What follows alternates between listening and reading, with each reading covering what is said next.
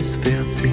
Ja, und dann riecht das immer so gut. Ne? Der Duft von Kaffee am Morgen ist schon was Tolles. Aber der vertreibt üble Gerüche nicht nur im aufgebrühten Zustand. Der Samstags Lifehack mit Simon. Sondern auch im pulverisierten Zustand unangenehme Gerüche in Räumen oder auch im Kühlschrank beseitigt Kaffeepulver ganz ohne Chemie. Einfach äh, zwei Teelöffel in ein Schälchen füllen, zum Beispiel im Bad, Wohnzimmer, Küche oder Kühlschrank dann reinstellen.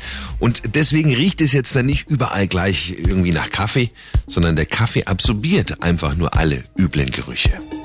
Simon Samstags Lifehack. Jede Woche gibt's neun. Natürlich auch immer noch mal zum Nachhören für Sie auf radioarabella.de.